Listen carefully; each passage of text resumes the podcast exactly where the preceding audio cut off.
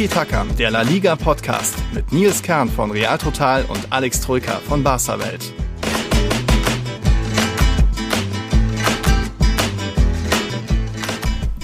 Wie schön, dass ihr alle da seid. Herzlich willkommen zum Saisonabschluss bei Tiki Taka. Wir haben es mal wieder geschafft, 2020, 2021 die Saison.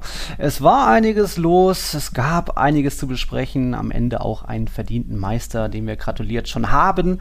Und in dieser Folge gibt es eben nochmal den großen Abschluss, unser Fazit auch für Barca und Real. Ähm, unsere Tiki Taka Awards werden mal wieder verteilt. Beste Rookie der Saison, Trainer der Saison, natürlich überraschend Überraschungen, Flops.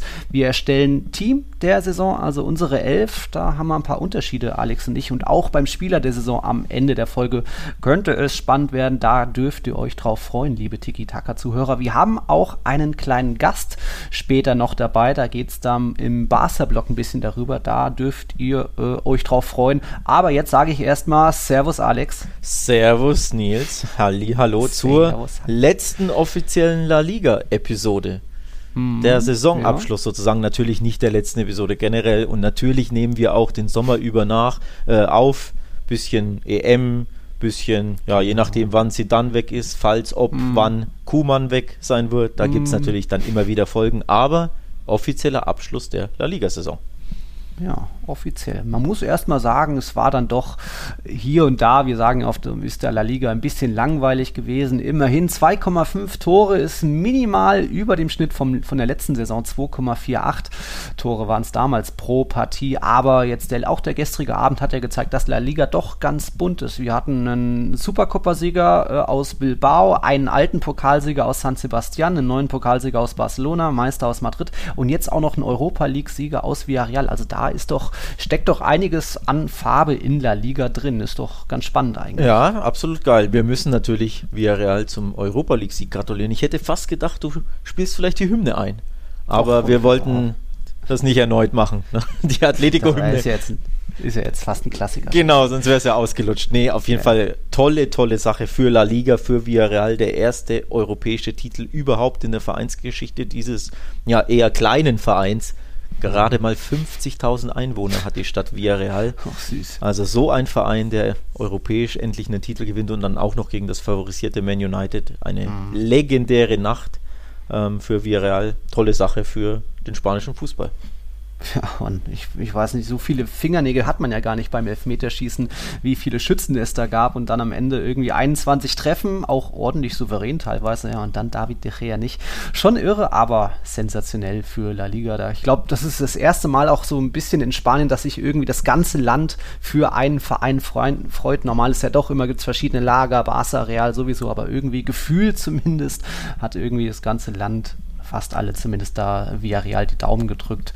Und umso schöner, dass dann auch bei den Feierlichkeiten Casola war dabei, äh, Bruno Soriano, der ja auch im vergangenen Sommer seine Karriere beendet hat. Also da viele schöne Geschichten und war auch irgendwo, ja, verdient hat es nicht keiner so wirklich den Sieg, weil ja doch die 120 Minuten ein bisschen langweilig waren, aber ist so in Ordnung, oder? Würdest du jetzt sagen, dass United das hätte machen müssen? Ja, ich, spielerisch war das Finale natürlich etwas äh, enttäuschend. Also Villarreal hat auch sehr defensiv agiert, sehr wenig nach vorne zustande gebracht. Ein Tor nach einem Standard, davor nur verteidigt und auch danach im Endeffekt ja nur noch verteidigt und mhm. Man United fiel überhaupt nichts ein. Die waren natürlich spielbestimmt, aber wirkliche Chancen hatten die ja auch nicht. Nee. Tor war ja auch Zufall, dieses abgefälschte Ping-Pong-Billard-Ding da.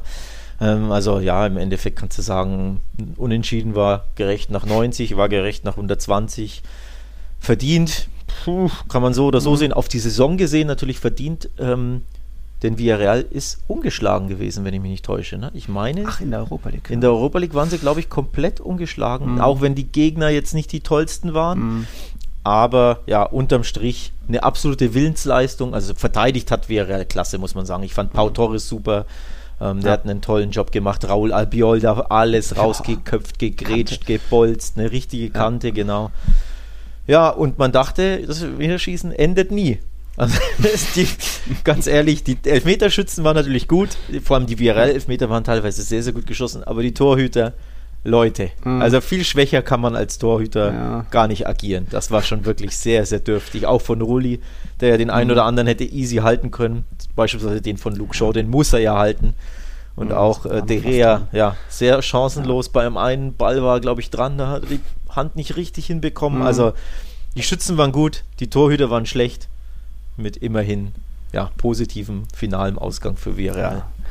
Happy End da. Wir hatten ja schon in unserer kurzen Vorschau in unserer letzten Folge schon gesagt, es könnte auch ins Elfmeterschießen gehen und Elfmeter kann natürlich Stimmt. auch wenn natürlich Stimmt. Gerard Moreno nur einmal antreten darf. Stimmt, wer, äh, jetzt kommt es mir erst, wer das, wessen Prognose war das so ein bisschen? Wer hat da gesagt, hm, vielleicht? Du hattest Elfmeterschießen gesagt. Ich habe vorher schon gesagt, Villarreal gewinnt das. Ach so, ach so. Ja, das wisst ihr jetzt hier wieder, die, die Lorbeeren Ja, um. steht's 50-50. Ja, ja, ja. Ich habe gesagt, ich glaube nicht dran, aber im Elfmeterschießen, das ist Mhm. ihre Chance. Ja. Ja. Also schöne Sache natürlich, ne, für Villarreal nach wie vor. Ich habe mich wirklich auch wirklich gefreut. Also Mhm. die, die Jubelszenen, das, da hatte ich eine kleine Gänsehaut, gebe ich ganz ehrlich zu. Und, das und endlich mal wieder mit Fans im Stadion. Stimmt, ja, Oh, ja, Emotionen, ja. Das, das ist Fußball, das lebt und Ja. ist was los. Da hat Ja, man mal gesehen, wieder. welchen Unterschied selbst nur ja, 1000 Fans oder keine Ahnung, wie viele Mhm. Villarreal-Fans da mitgereist waren. Ich glaube, 11.000 waren es im Stadion oder so Ja, an Fans, keine sowas. Ahnung. Ein paar Villarreal-Fans, aber da siehst du mal, welche Unterschiede es macht. Ist halt für die mitgereisten Fans ja eine unvergessliche Nacht. Ne? Die werden das ihr Leben Ja. lang nicht vergessen. Ja. Erster Titel der Vereinsgeschichte international. Wahnsinn. Mhm.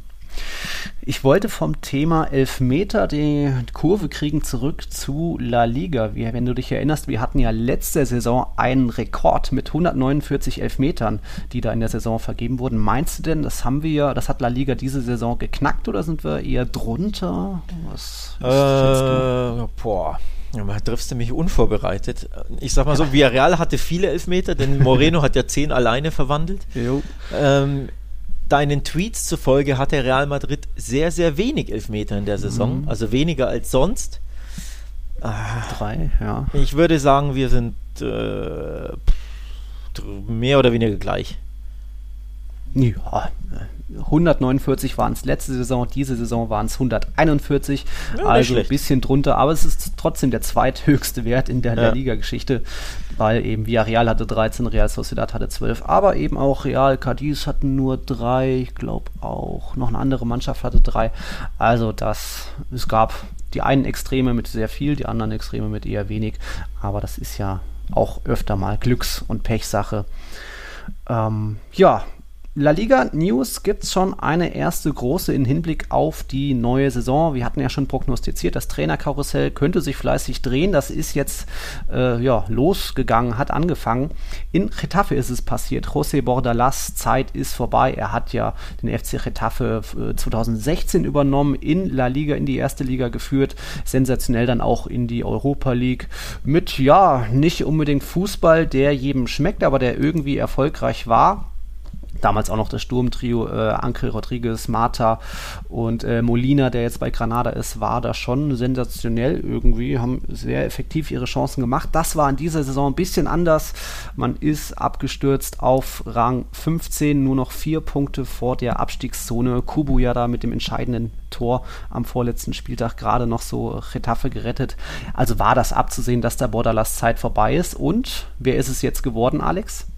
Der Rückkehrer Michel, eine Real Ja. Madrid-Legende, kehrt Genau. zu Getafe zurück, hat die Azulones schon, wann hat er sie trainiert? 2009 bis 2011, Mhm. war dann unter anderem ähm, bei Sevilla, in Griechenland Olympiakos, Marseille hat er trainiert, Malaga eine Saison, eine Saison lang Mhm. und dann war er zuletzt in äh, Mexiko bei UCAM, äh, Tja, den Pumas, Pumas. den Pumas, genau.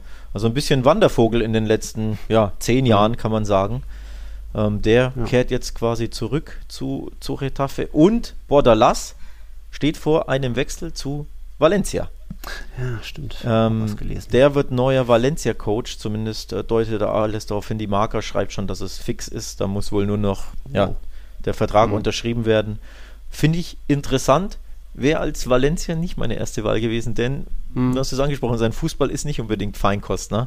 Mhm. Also, Ja, in Getafe hast du natürlich auch nur bestimmte Werkzeuge, Ja, mit denen du klar, arbeiten aber- musst, aber ja, wird auf jeden Fall spannend. Aber auf jeden Fall Michel zurück oder sein voller Name ist ja José Miguel González Martín del Campo. Spitzname Michel war bei Real Madrid eine Legende in den 80er, 90er Jahren, da auch bei seinem Abschied noch den Rasen geküsst, so Bilder, die in Erinnerung bleiben.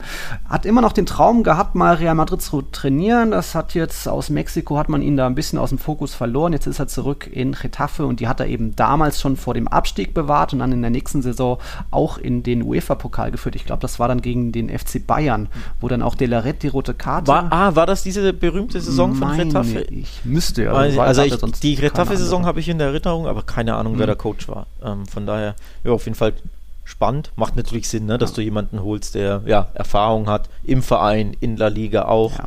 Ähm, der eine ganz gute Reputation zumindest hat, auch wenn er, wie gesagt, ein bisschen ein Wandervogel zuletzt war, weil häufig nur ein, zwei Saisons ausgehalten und dann wieder Mhm. weg gewesen. Ja, spannend. Also tatsächlich noch spannender finde ich die Bordalas Valencia Personale. Mhm. Da bin ich echt gespannt, ob er ja mit Valencia natürlich hat er viel bessere Spieler zur Verfügung, aber ein Offensivspiel bekommt er einfach normalerweise nicht hin. Mhm. Und da bin ich gespannt, ob das funktioniert. Zudem, ne, Schleudersitz Valencia mit Peter Lim. Äh, Wer da drauf Bock hat, sich da überhaupt zu dem Verein hinzubegeben, der auch ein bisschen Himmelfahrtskommando oder zumindest ein ja. großes Risiko. Ne? Also Mhm. schon, schon eine spannende Thematik, finde ich. Ja, ja, wenn das offiziell wird. Ich glaube, Mendy Libar war doch jetzt auch noch im Gespräch. Der ist ja jetzt offiziell bei, bei Eber verabschiedet worden. Gab es für den jetzt nicht auch schon irgendwo?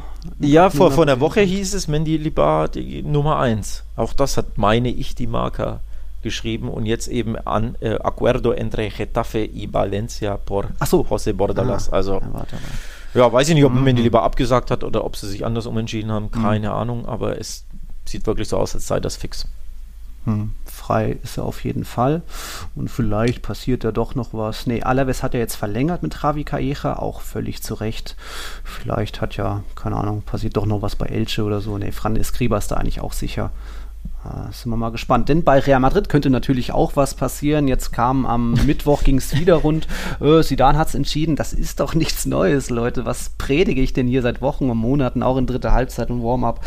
Äh, Zidane wird die Entscheidung fällen oder hat sie schon. Der Club versucht natürlich noch ihn zu irgendwie zu halten, weil natürlich auch der Trainermarkt überschaubar ist, wobei da hat sich gestern auch was ergeben. Aber Zidane wird gehen und ich bin schon ein bisschen leicht angeschwitzt, gucke nebenbei hier Twitter nicht, dass das heute oder jetzt während der Aufnahme passiert. Wir sind natürlich ein bisschen vorbereitet bei Real Total. Es wird passieren, aber äh, hoffentlich jetzt nicht gleich äh, heute Ja. an diesem Donnerstag. Ich, ich wollte gerade sagen, Borderlass ist ja aktuell noch frei, den könnt ihr ja schnappen. Ja? Oh der, mu ja. der muss ja dann nur 20 Kilometer in den Norden, ja? Mhm. von Retafe, dem Vorort, äh, schön ins Zentrum nach Madrid oder ähm, ich weiß gar nicht, wo das, wo das Trainingszentrum genau ist.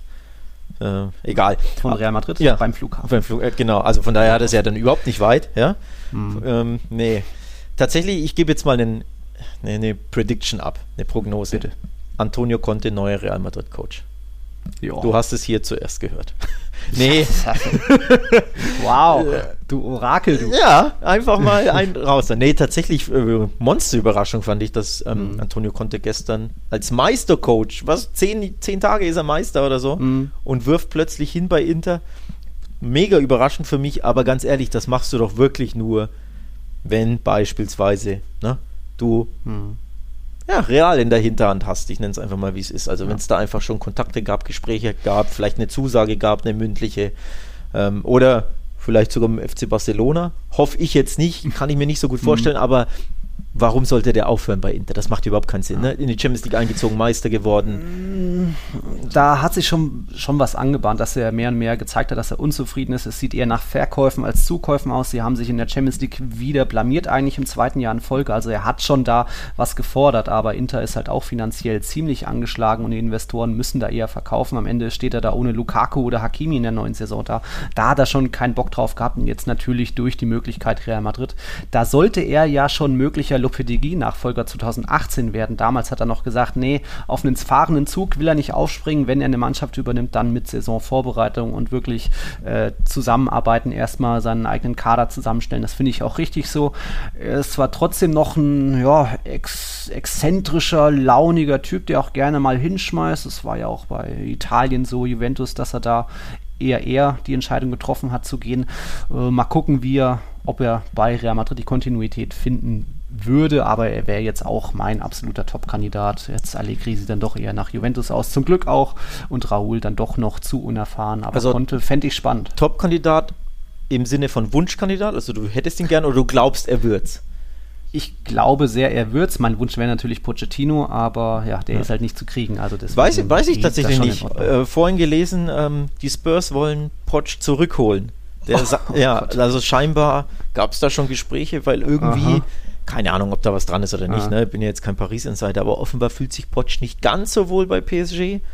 Und die Spurs versuchen ihn zurückzuholen und völlig aussichtslos scheint das nicht zu sein.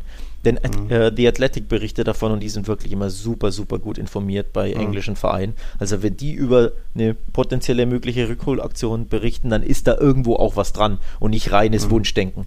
Von daher bin ich gespannt. Also ganz aussichtslos wäre es wohl offenbar nicht. Und du weißt ja, hm. ich bin Potsch-Fan. Also als wenn ich äh, Florentino Perez bin, gehe ich wirklich mit, fahre ich mit, fliege ich mit dem Blankoscheck nach äh, hm. Pun not Koffer. intended, Blankoscheck nach Paris und sag Potsch hier, unterschreib mal.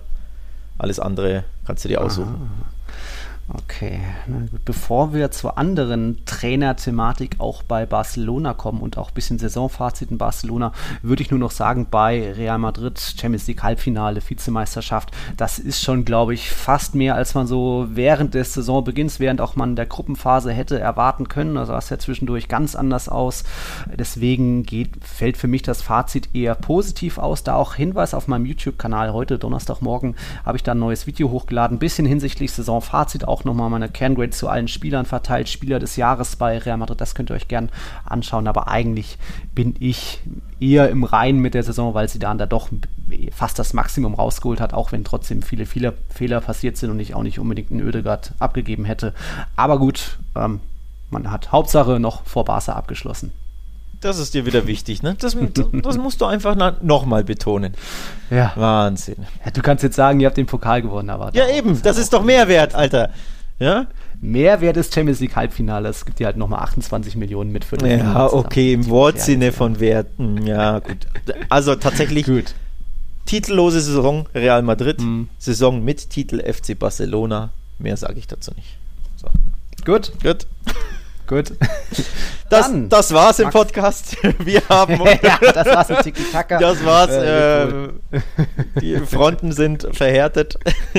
ja, die könnten gegen Ende der Folge, dieser Folge, noch ein bisschen mehr verhärtet werden. Aber jetzt reden wir erst nochmal über Barca. Magst du denn unseren Gast mal hereinbitten und vorstellen? Ja, tatsächlich. Also, wir haben uns einen äh, Gast eingeladen, einen Special Guest. Denn Miguel Ortega, so heißt unser Gast, ist Supporter, ist Patreon-Supporter, unterstützt also unseren kleinen Podcast und er ist Fan des FC Barcelona seit langer, langer, langer, langer Zeit. Fährt auch immer wieder oder fliegt auswärts ähm, zu vielen Auswärtsspielen, also hier schön leidenschaftlich. Und wir dachten uns eben, warum laden wir ihn ein? Nicht nur, weil er sich bei Barca gut auskennt und weil er uns supportet, sondern auch, weil er einer unserer wenigen Super League-Supporter ist. Mhm. Also das ist ein, ähm, eine neue Kategorie, die wir vor, weiß ich gar nicht, einen Monat oder so ins Leben gerufen haben.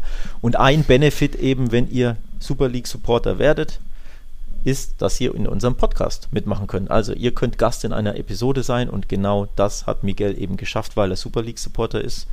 Dementsprechend sage ich herzlich willkommen, Miguel. Hi Nils, hi Alex. Servus. Servus. Ja, schön, dass du Zeit hattest für uns. Ähm, schön, dass du Bock hattest auch. Also nicht jeder, muss ich noch kurz erklären, nicht jeder Super League-Supporter muss im Podcast dabei sein. Natürlich nur die, die Bock haben, aber du hattest eben Bock und es macht natürlich Sinn, in der Rückschau auf den FC Barcelona sich ja einen weiteren Barca-Experten einzuladen. Also das hat einfach gepasst. Und wir sind gespannt, was so deine Meinung zur Barca-Saison ist. Ja, ich bin auch ähm, dankbar, dass ihr mich gefragt habt und bin da natürlich gerne dabei und teile meine Meinung mit euch zu den, ja, zum aktuellen Chaos des FC Barcelona, sagen wir es mal so.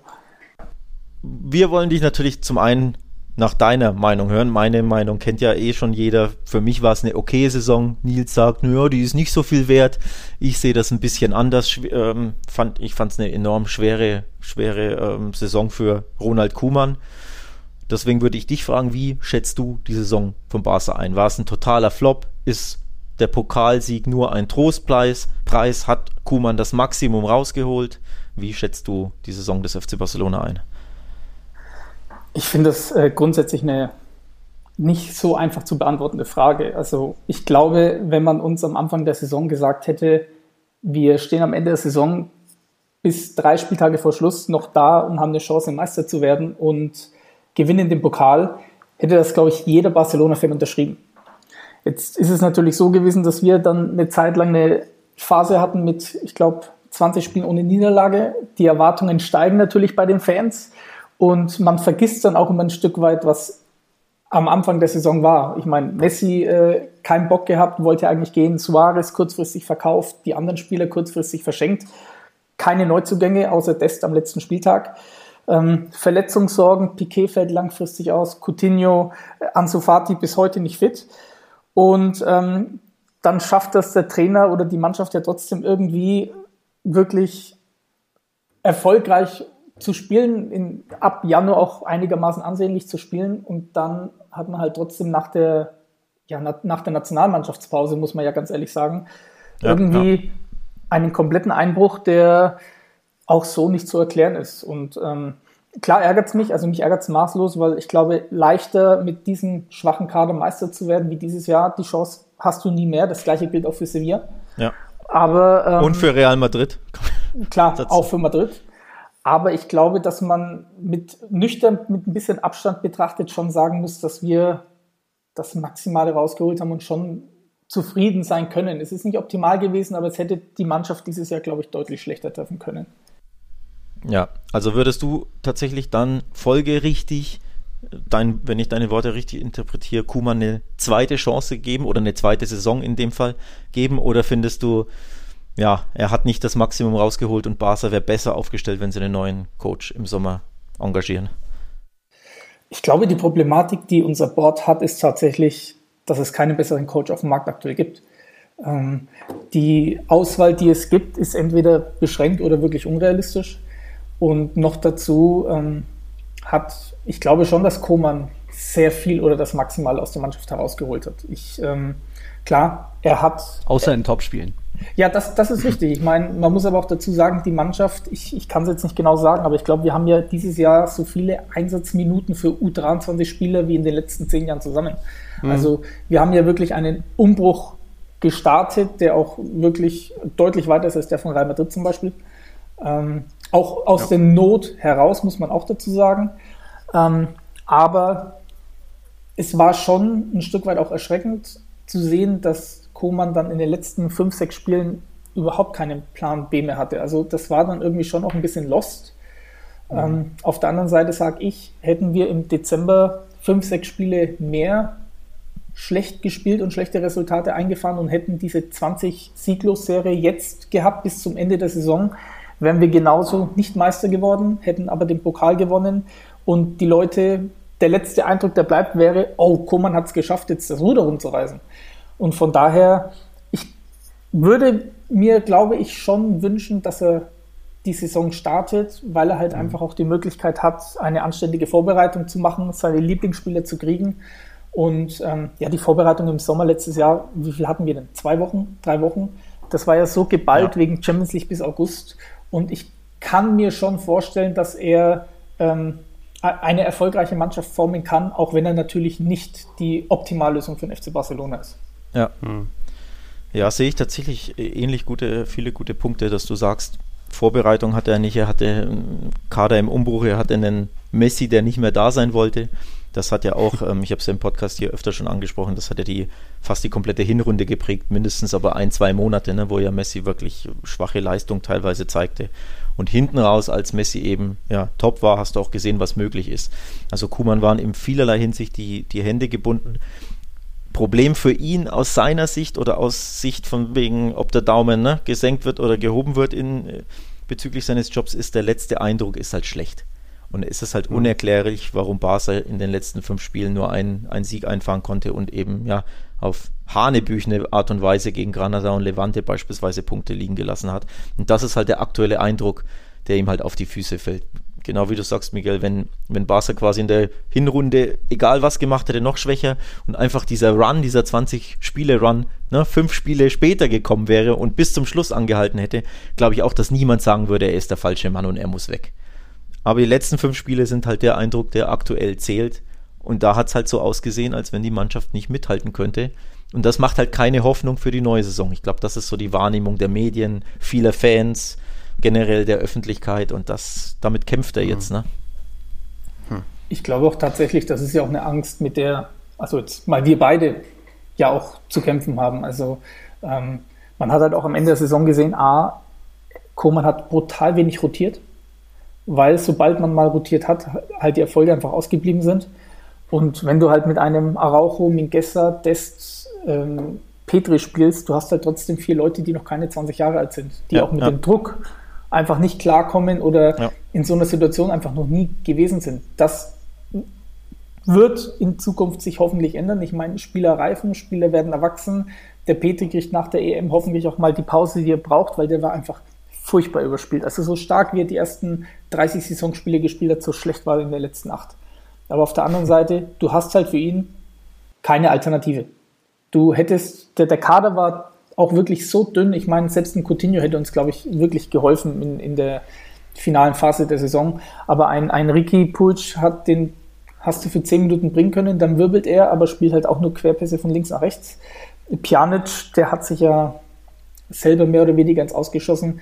Elias Moriba, der ist halt noch jünger. Ne? Ich meine, ähm, den hast du mitten in der Saison aus der Not heraus reingeworfen. Der dreht dir kein Spiel. Und dann war es halt einfach schwierig. Aber ich glaube schon, dass wenn man da jetzt die vier, fünf Spieler, die jetzt ja gerade schon auf der Liste steht, holt, sich dann von ja, teuren Spielern, also gehaltsteuren Spielern verabschiedet und dann vielleicht wirklich noch zwei, drei Leute dazu holt, plus Spieler aus der B-Mannschaft, kann man schon einen Kader formen, der auch langfristig einfach attraktiven Fußball spielen kann. Ja, gut, also ich höre da ganz klar raus, du gibst Kuma eine zweite Saison oder zumindest den Anfang der Saison und wenn es nicht läuft, entlässt du ihn im Winter. ich gebe ihm die Chance, ja. Also im Winter würde ich ihn nicht entlassen. Wahrscheinlich wäre meine Chance, die ich ihm gebe, so bis November, dass man dann noch die Möglichkeit hat, A, in der Champions League, falls es da am letzten Spieltag auf irgendwas ankommt, zu reagieren und B, um die Weihnachtszeit fängt ja dann es an, wirklich ernst zu werden. Also dann fangen wir ja auch an mit äh, Wintertransfers und dann bräuchtest du eigentlich schon den neuen, wenn es so weiter nicht funktioniert. Gut. Also du gibst ihm eine zweite Chance, bist aber nicht, selbst nicht happy und äh, legst das Brennglas in der ersten Hälfte der Saison ganz klar auf Kuhmann. Also auf Bewährung würde er bei dir trainieren. Weiß nicht, ob das so eine ja, ob das die besten äh, Bedingungen sind für einen Coach, ne? Der auch übrigens, unabhängig von dir natürlich, der einfach wissen würde, dass er auf Bewährung nur coacht, ne? Also Pressespiegel kannst du ja dann vorstellen und welchen Druck du hast und jede Niederlage, jedes Gegentor, jedes Unentschieden wird dann unter die Lupe genommen. Boah, das ist schon heftig. Also, wenn musst du ihm schon komplett das Vertrauen aussprechen oder du, wenn du das Vertrauen nicht hast, musst du einen neuen engagieren, fürchte ich. Und ob Laporta das Vertrauen hat, sei mal dahingestellt, ne? Denn zuletzt gab es ja ein Meeting ähm, zwischen Laporta, Vizepräsident äh, Juste, ähm, Sportchef Alemani und eben Kuhmann und es wurde keine Entscheidung getroffen. Ne? Also die Entscheidung, ob er geht oder bleibt, wurde vertagt. Das allein zeigt ja schon auf, Barca aktuell unter neuer Führung, ja, im Schlingerkurs. Also sie, sie sind sich selbst nicht sicher, was sie machen wollen. Sie hätten lieber einen neuen, aber sie finden keinen passenden. Das ist, die Bedingungen sind nicht so optimal für super Erfolge in der neuen Saison, würde ich mal sagen. Also ich, ähm, ganz kurz noch dazu, ich, ich würde ihm schon, also wenn er die Saison weitermacht, kriegt er schon das volle Vertrauen. Also das war jetzt vielleicht ein bisschen missverständlich. Ich sage einfach nur, wie viel, also grundsätzlich, auch wenn Madrid jetzt einen neuen Trainer holt, ich glaube, wenn der bis zum, bis November auf Platz 10 liegt oder sowas, lässt man den nicht bis zum Winter oder Dezember oder Januar spielen. Also ich glaube auch tatsächlich, dass wenn Koman die Chance kriegt und den Kader kriegt, den er will, dass es nicht zur Debatte stehen wird, dass er im November entlassen werden könnte. Aber grundsätzlich ja, auch wie du es gerade gesagt hast, in den Medien. Ich glaube auch, dass bei Laporta oder bei dem, unserer Direktiva grundsätzlich eine innere Zerrissenheit herrscht. Vor allem auch dadurch eben bedingt, weil es keine Alternative gibt auf dem Markt. Also wenn das, was in den Medien steht, stimmt, haben sie ihn ja um zwei Wochen mehr Bedenkzeit gebeten. Ähm, das zeigt ja schon, dass man eigentlich mit dieser Lösung nicht zu 100% glücklich oder, oder ähm, optimistisch ist. Ja. Mhm. Tja. Gut, schauen wir mal. Bleibt auf jeden Fall spannend der Sommer, ob er geht, Kuhmann, oder ob er bleiben darf. Barca ist sich unsicher. Es gibt genug Argumente für und wider. Ähm, ja, müssen wir einfach abwarten. Wir halten euch natürlich in unserem wunderschönen kleinen Podcast auf dem Laufenden. Ja, ich sag danke für deine Zeit, Miguel. Cool, dass du dabei warst. Schön, dass du Bock hattest. Und ähm, ja, nochmal an alle Hörer der Hinweis: Miguel ist Super League Patreon, also unterstützt uns. Deswegen hatte er die, ähm, das exklusive Recht, in diesem Podcast mitzuwirken. Also danke für deine Zeit, Miguel. Es war mir eine Ehre. Vielen Dank euch beiden. Bis bald. Ciao, ciao, servus. Muchas gracias. Muchas gracias. Also nochmal der Hinweis. Wo könnt ihr uns unterstützen? Patreon.com slash Podcast. Das ist unsere Patreon-Seite. Da gibt es eben verschiedene Kategorien und die eine davon, Super League, bedeutet eben, wenn ihr Bock habt, könnt ihr auch mal Gast in, die, äh, in unserem Podcast werden. Wie gesagt, niemand wird gezwungen. Es gibt mittlerweile auch schon 90 Patrons. Wir haben jetzt oh. noch einen neuen bekommen. SSG Zorn. Das klingt nach irgendwie einem Fußballverein, der Sport- und Spaßgruppe aus Zorn oder so. Aber gut, sind wir mal gespannt, ja. wer du bist. Herzlich willkommen. 90 Patrons, sehr geil. Sehr geil, ja, sehr nice. Also wie gesagt, wer uns unterstützen will, da gibt es verschiedene Benefits. Einer davon ist tatsächlich als Super League ähm, Supporter Gast im Podcast zu werden, wenn ihr Bock drauf habt. Klickt euch da mal rein. Und ich würde sagen, Nils, wir machen, wir müssen uns ein bisschen erholen und machen einen kleinen Break. Und dann geht's los mit den Tiki-Taka Awards. Bis gleich. Bis gleich.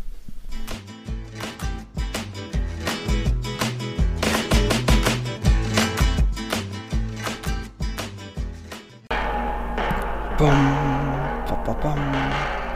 ja, wir müssen unsere Tiki-Taka Awards ja ein bisschen gebührend einleiten. Es geht los, liebe Leute. Die Saison ist vorbei und da bleiben natürlich jetzt noch ein paar Auszeichnungen von Tiki-Taka. Wer war der Spieler des Jahres? Wer kommt in unser Team des Jahres? Trainer des Jahres? Wir fangen mal mit einer lockeren, leichten Rubrik an. Da geht es so um den Rookie des Jahres. Das heißt ja nicht unbedingt, dass äh, es ein Nachwuchsspieler sein muss, eher so die erste Saison richtig in La Liga. Wir hatten ja vor der Saison ein bisschen, äh, ja, wie heißt das, Auge gemacht vielleicht bei so Hugo Guillamon an der Barrenetchea von Real Sociedad und äh, Valencia. Die sind mir jetzt nicht so im Gedächtnis geblieben. Die haben schon einige Einsätze gehabt, aber dann im Endeffekt auch ja, nicht so prägend gewesen. Auch Brian Hill, finde ich, war jetzt nicht so der Alleskönner bei Aber. Natürlich trotzdem sieben Torbeteiligungen beim, beim Tabellenletzten ist schon ordentlich, aber irgendwie habe ich mir bei ihm auch noch ein bisschen mehr erwartet. Ich kann mir vorstellen, wen du hast als Kandidaten. Ich ja. habe, glaube ich, einen anderen. Fang du ruhig da, mal da an. Bin ich, da bin ich direkt schon sauer. Ja? ich hätte gedacht, zumindest in diesem, bei diesem Award, in dieser Award-Kategorie sind wir direkt eine Meinung. Aber wenn du schon so ankündigst, weiß ich, dass du definitiv nicht meinen Spieler hast. Denn meiner, ich glaube, wir können schon deinen. Meiner ist, liegt ja auf der Hand. Ja. Natürlich Pedri vom FC Barcelona. Hallo, wie kann man denn da mhm. anderer Meinung sein? Ich bin tatsächlich ja. überrascht und gespannt, wen du nennst, denn ad hoc fällt mir kein anderer ein. Also auch unabhängig von jeglicher Barca-Brille mhm. oder so. Ne? Mir ja. fiel keiner ein. Sonst. Es deswegen habe ich gesagt, es muss nicht unbedingt ein Nachwuchsspieler sein, denn Petri hat eine sensationelle erste Saison mit seinen 18 Jährchen. Wie, wie reif er schon spielt, wie erwachsen. Jede Entscheidung ist eigentlich, trifft er das Richtige und einfach sehr sicher, auch mutig, riskant. Ähm, ich glaube, man kann sich schon auf ihn einigen. Ich, mir ist aber noch jemand eingefallen, der ähm, ja, mit zwar 24 Jahren, eigentlich ist es seine zweite Saison in der Liga, hat letztes Jahr schon drei Einsätze gehabt, da noch für einen anderen Club, aber jetzt eben auch 14 Torbeteiligungen, äh, im Schnitt alle 150 Minuten. Äh, zum Vergleich, Petri kommt nur alle 400 Minuten auf eine Torbeteiligung, ist ja auch nicht unbedingt sein Job.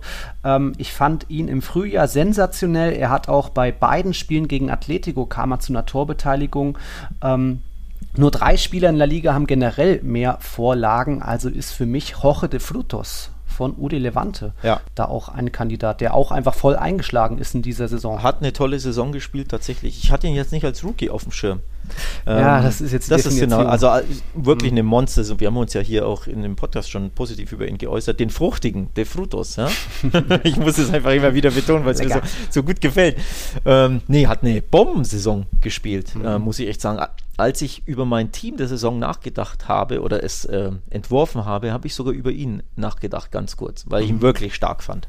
Also auch ja. Barca hat er, glaube ich, genervt. Da kann mich erinnern, da hat er für, für Wirbel, ein bisschen für Wirbel gesorgt. Also ein klasse Saison für Levante natürlich ja, auch immer schwer da überhaupt zu glänzen ne, als Offensivspieler in so einer kleinen Mannschaft mit überschaubarem Budget. Nee, tolle Saison, aber ich will ganz klar Petri, denn ich finde es krass. Also der, der ist 17, kommt aus der zweiten Liga, wechselt dann zum FC Barcelona und wird direkt Stamm unverzichtbar. Ich glaube, die meisten Spiele auf dem Feld sogar. Uh, ja, Wie bei Barca jetzt. Ja, ich meine, hat er nicht die meisten La Liga Er hat 37, das ist schon äh, ziemlich ordentlich. Ja, Messi ja. hat jetzt, zum, gut, am Ende hatten gegen nee, Elbach... Er hat dreimal gefehlt. Messi hat dreimal gefehlt. Ja, Messi hat dreimal ja, gefehlt. Genau deswegen meine ich ja. Ich meine, er hat unterm Strich, also ich habe es jetzt nicht nachgesehen, muss ich zugeben. Schande über mein Haupt. Aber ja, also um es abzuschließen, hätte ich so nicht gedacht, dass er sich A so schnell etabliert B, mhm. ja, Stammspieler überhaupt wird und C, er spielt ja wirklich wie ein, weiß ich nicht, abgeklärter 25, 26, 27-Jähriger, ne? Wie, wie ruhig er am Ball ist. Also klar, Assists, Tore sind eher nicht so seine Sache bisher. Da kann er definitiv im Torabschluss kann er noch an sich arbeiten, aber einfach mit dieser Ruhe, Gelassenheit, mhm. Abgezocktheit, die er spielt, Pressing-resistent. Also mich hat er wirklich beeindruckt und überrascht und für mich deswegen ja ganz, ganz klar der Rookie of the Year geht schon in Ordnung, aber De Fluto ist da eine gute Silbermedaille. Ja, finde ich Wie gesagt, schon. Er war auch als Joker super effektiv, auch von Beginn an. Hatte zwar eben letzte Saison schon drei Einsätze für Real Valladolid, das war auch so eine Fail-Leihe von Real Madrid, aber jetzt diese Saison ist da sein Stern aufgegangen. Mal gucken, vielleicht kommt er ja sogar zurück zu Real Madrid. Auf jeden Fall hat er das Potenzial, da zumindest europäisch ist, zu spielen. Ist der nur geliehen? Ich meine, der wäre gekauft worden. Nee, ist, ist schon verkauft, aber. Ach so, Wunschdenken von dir. Okay. Ja, ein bisschen natürlich. Okay. Gut. Ähm, mal gucken, ob, ob Levante ihn halten kann, denn wie gesagt, nur Tabellenplatz 14, nicht unbedingt Stammplatz auch. Das wären so unsere Kandidaten. Und wie gesagt, Baranechea, Guillamon, Brian Gil hm, hatten noch ein bisschen mehr Luft nach oben.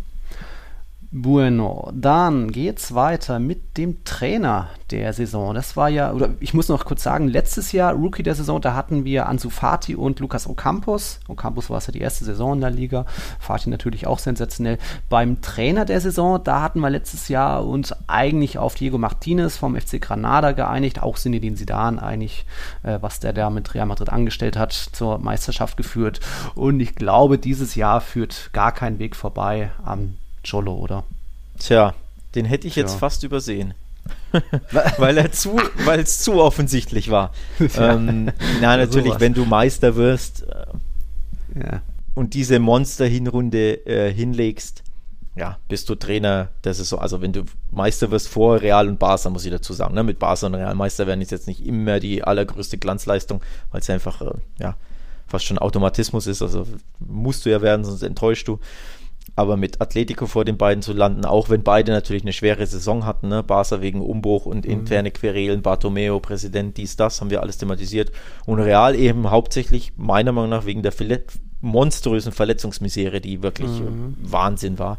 Also schwere Saison für die beiden Haupt, äh, für die beiden Großkopferten, aber nichtsdestotrotz mit Atleti Meister werden und auch noch hochverdient.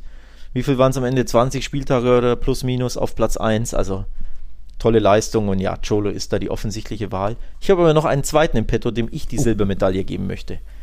Pellegrini? Nee, Javi nee. Kalecha. Wir haben uns, wir haben ihn hier gelobt. Er hat natürlich nicht so viele Spiele auf dem Buckel, nur neun hm. Spiele. Für Deportivo Alavés wurde er da also geholt, um sie zu retten. Hat das geschafft mit einer grandiosen Ausbeute.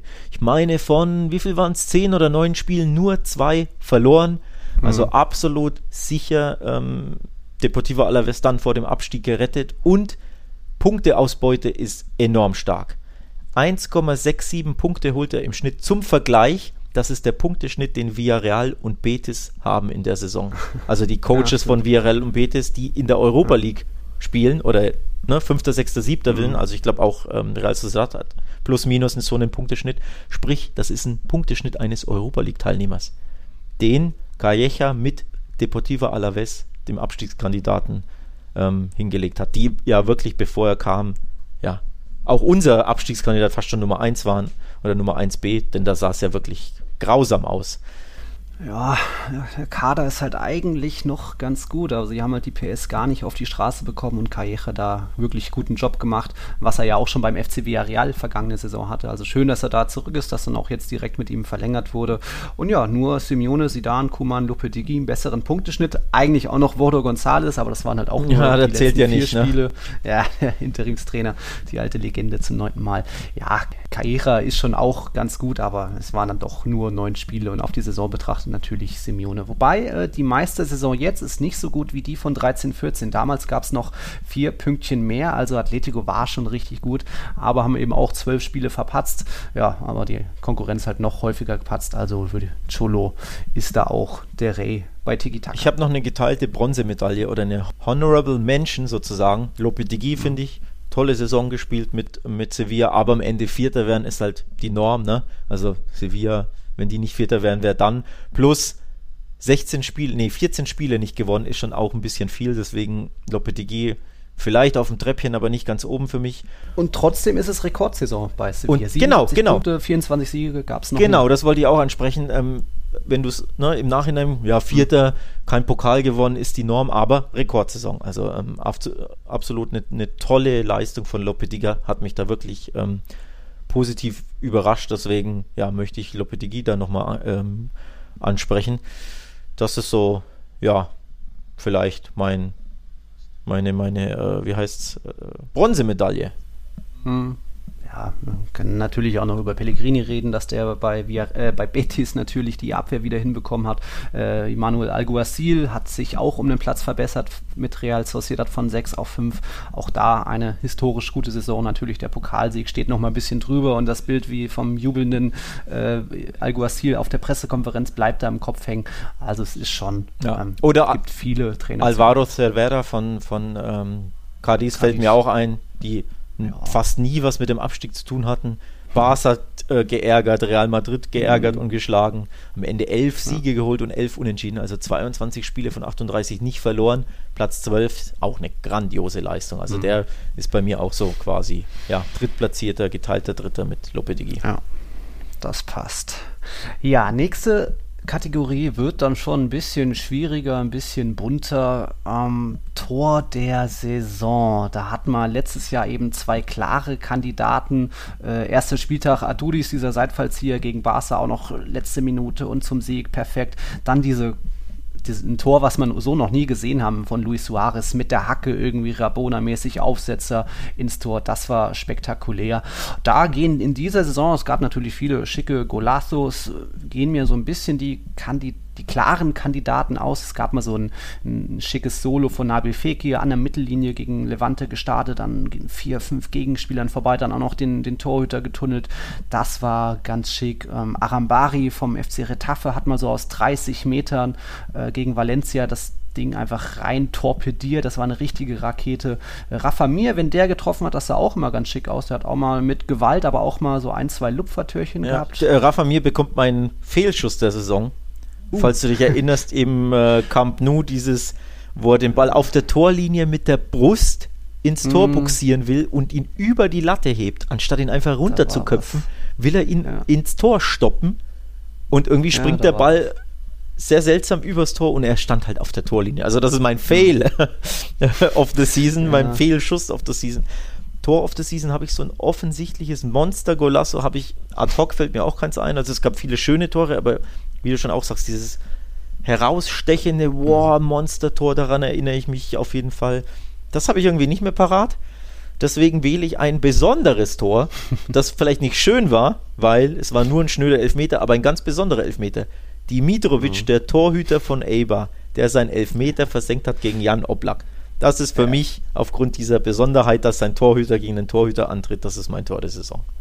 Ja, am Ende hat es ja leider nicht zum Sieg gereicht. Da ging es dann noch 1-2 aus Suarez Doppelpack noch.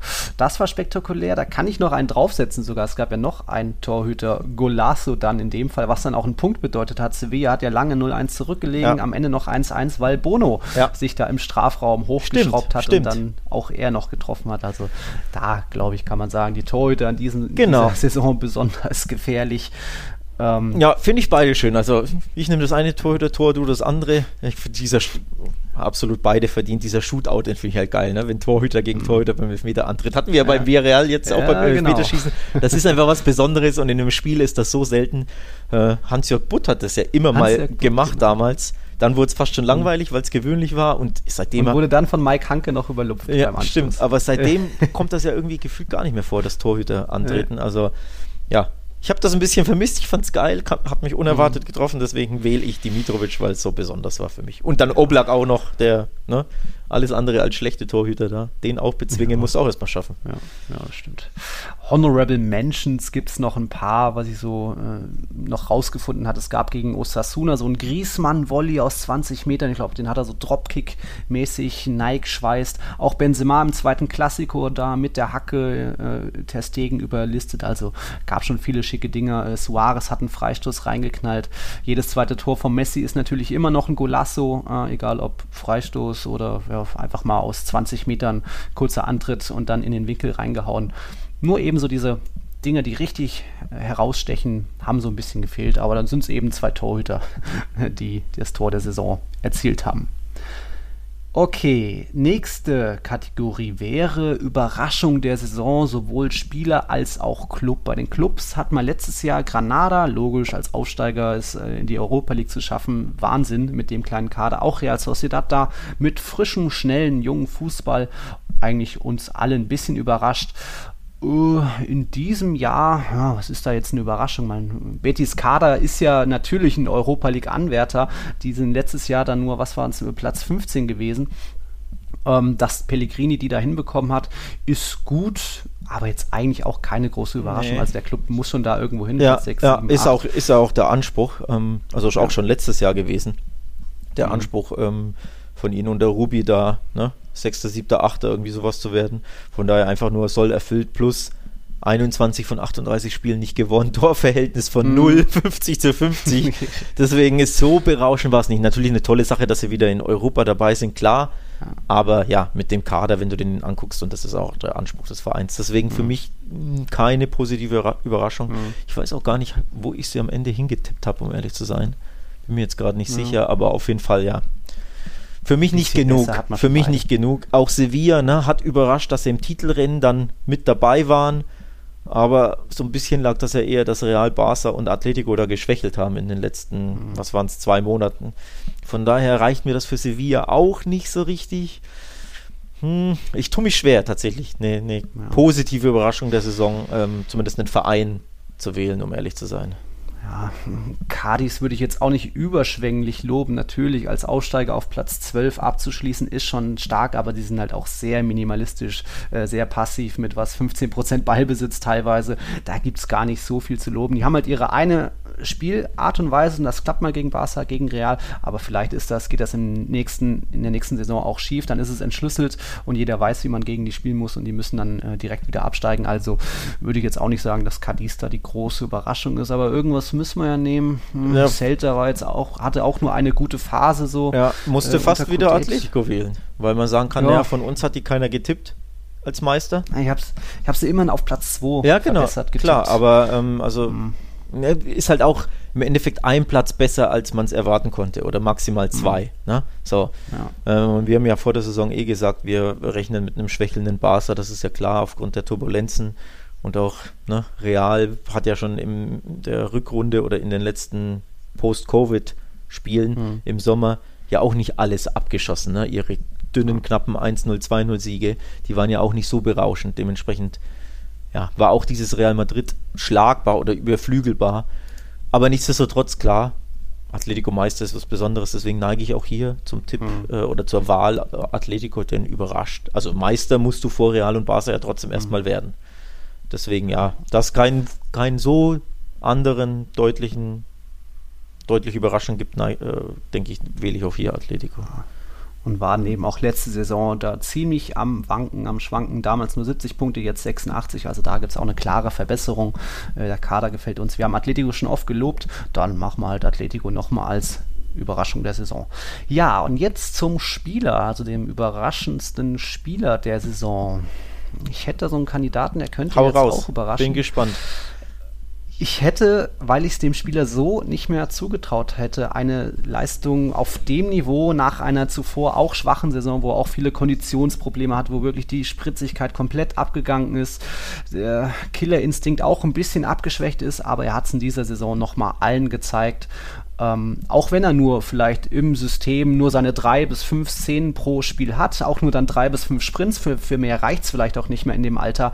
Aber ähm, was Luis Suarez da in dieser Saison nochmal rausgehauen hat, er hat es allen nochmal gezeigt, auch mit dieser extra Motivation nochmal Bartomeu es zu zeigen und so weiter. Äh, er hat mit 21 Punkten die meiste ist der Spieler, mit der seiner Mannschaft die meisten Punkte beschert hat. Also da würde ich Luis Suarez irgendwo nähern. Auch wenn er natürlich immer noch Weltklasse ist, das ist ja klar, aber so nochmal sich so zu steigern, das äh, ringt mir Respekt ab. Ja, will ich gar nicht, tatsächlich gar nicht groß widersprechen oder unbedingt jetzt zwanghaft jemand anderen wählen, weil ich finde das eine, eine, eine, sehr, sehr gute Wahl, um ehrlich zu sein. Ähm, ich neige auch da aber dann sind wir beim Thema Rookie, ne? Überraschung für mich natürlich Pedri, weil er mich überrascht hat und wahrscheinlich die mhm. ganze Welt überrascht hat, dass er Stammspieler wird. Aber dadurch, mhm. dass wir ihn schon beim Rookie gewählt haben, will ich da auch keine Doppelung und ähm, Suarez macht für mich Sinn. Also ja, gehe ich, gehe ich d'accord. Hm, gut. Dann von den Überraschungen zu den eher Enttäuschungen hinsichtlich Clubs und Spieler. Ja, der FC Valencia hat sich da so ein bisschen das Dauerticket jetzt gesichert. Es wurde ja da schon letzte Saison ähm, genannt, auch wenn wir das schon äh, erwartet hatten. Wir hatten ja schon prognostiziert, es könnte auch zwischenzeitlich mal Abstiegskampf geben für den FC Valencia aufgrund des Ausverkaufs, weil da einfach Peter Lim macht, was er will, ohne wirklich das Sportliche da im Fokus zu haben, sondern eher Wirtschaftliches. Ja, Valencia hat enttäuscht, aber eigentlich fast noch mehr enttäuscht hat der FC Retafe. Wir haben beide noch mal erwartet, dass es vielleicht auf Platz 7 geht, ohne Doppelbelastung.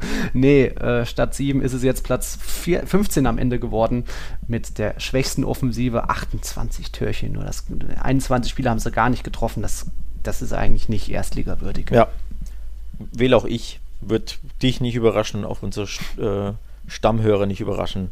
Negative Überraschung, also sprich Enttäuschung der Saison für mich ganz klar Retafe.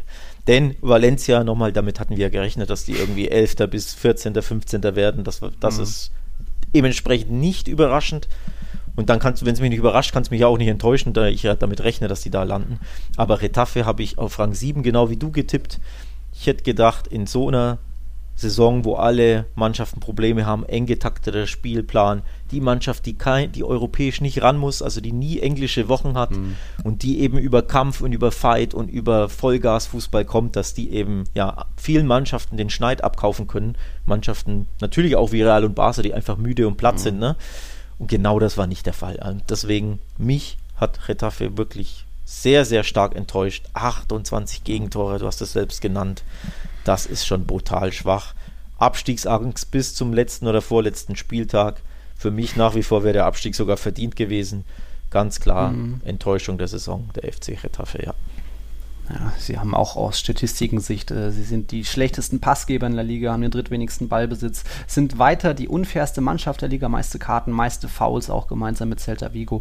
Also das ist wenig ansehnlich und diesmal auch unerfolgreich. Man könnte auch sagen, Eber und Valladolid haben auch enttäuscht, aber die waren ja schon eher, äh, da war ja die Prognose schon da, dass es für die klar deutlich Abstiegskampf geben wird. Wir haben beide, ich habe Eber, du hast Valladolid als Absteiger getippt.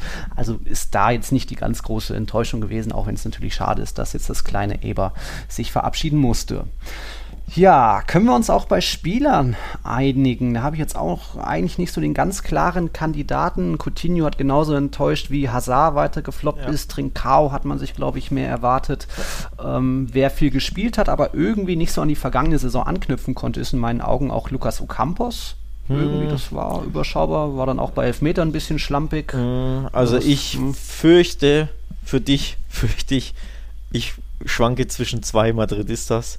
Der eine ist tatsächlich Sergio Ramos. Mm, ähm, ja. Aber natürlich, Verletzungsprobleme ist ja immer so eine Sache. Du, da kannst du mm. ja dem Spieler nur bedingt Vorwürfe machen. Klar, vielleicht hat er sich ne, äh, schlecht vorbereitet, ja. schlecht ernährt, was weiß ich, äh, schlecht trainiert mm. oder ne, seine, seine Physio-Sessions nicht gut gemacht. Das ist schwer zu, be äh, ähm, ja, zu bewerten. Nichtsdestotrotz, wer in der Rückrunde zweimal spielt im Endeffekt und dann mhm. aus dieser Verletzung aufgrund seiner Gier, diese, ne, wir haben es in der letzten Folge angesprochen, sein, seine Nationalmannschaftsrekord zu schnappen, das ist für mich dann enttäuschend. Das war eine Fehleinschätzung von ihm. Da hat er mhm. sich äh, über die Mannschaft, über Real Madrid gestellt. Damit Ja. bezahlt er, dass er eben auch nicht bei der EM dabei ist. Deswegen für mich ja da einfach enttäuschend, was Ramos geleistet hat da oder generell gemacht hat und dementsprechend auch geleistet hat in der Saison. Und der andere ist natürlich Eden Hazard, der erneut wieder immer verletzt ist. Und was hat er gemacht? Ein Türchen? Zwei? Ich weiß es gar nicht. Also es ist ja Saisonübergreifend vier Tore und ein Ja, es ist einmal wurde halt angeschossen. abstrus schwach. Und deswegen Mhm. geteilter erster Platz, die beiden für mich. Ja. Ramos gehe ich schon mit. Hazard kann man auch nennen. Ähm, Ramos war ja auch, wenn er gespielt hat, war auch nicht immer sport, also körperlich, auch mental nicht Ja, immer ja. voll auf der Höhe. Also es ging für ihn schon deutlich bergab Die- jetzt mit 35 Jahren. Die Sache ist klar, du kannst Coutinho auch wählen, aber ich denke mir immer, ein Spieler, der eine schlimme Verletzung hat, da mache ich dann, Mhm. also den kann ich dann nicht wählen, aber wenn einer gefühlt 17 Verletzungen hat, ja, immer was anderes und dann kommt er Sieben unterschiedliche und Ausfälle. spielt dann fünf Minuten, dann lässt er sich wieder auswechseln, dann tut wieder der Bein, das Bein weh, dann der Muskel, dann Mhm. ist wieder der Rücken, dann hat er sich den Fingernagel umgeknickt. Äh, ne, all diese Dinge, da denke ich mir dann schon ähnlich wie bei Dembele, ja, vielleicht stimmt es auch irgendwo mit dem Spieler nicht in seiner Vorbereitung, in seiner Professionalität, in seinem, was auch immer, mentalen Aspekt vielleicht auch. Also da kommt dann für mich so viel zusammen, dass mich das schon enttäuscht. Wohingegen, wenn einer sich den Meniskus reißt und vier Monate raus ist, dann hat er halt einfach ja, sehr viel Pech gehabt, den kann ich dann weniger wählen. Deswegen, klar, man könnte Coutinho wählen, aber ja, Ramos und Hazard für mich noch enttäuschender, weil sie halt einfach immer irgendwas haben und ja, nicht die Leistungen gebracht haben, die man erwartet von solchen Superstars. Ja, passt schon. Geht für mich in Ordnung. Äh, dann hat man es, ne? Letztes Jahr waren es auch noch Hazard und Joao Felix, hat man da genannt, als enttäuschend, zusammen mit Espanyol und Valencia. Ja, dann würde ich sagen, gehen wir jetzt auf die Zielgeraden. Die letzten beiden Kategorien, Team der Saison und Spieler der Saison, das machen wir nochmal nach dem Break. Das könnte noch eine Weile dauern, also bis gleich.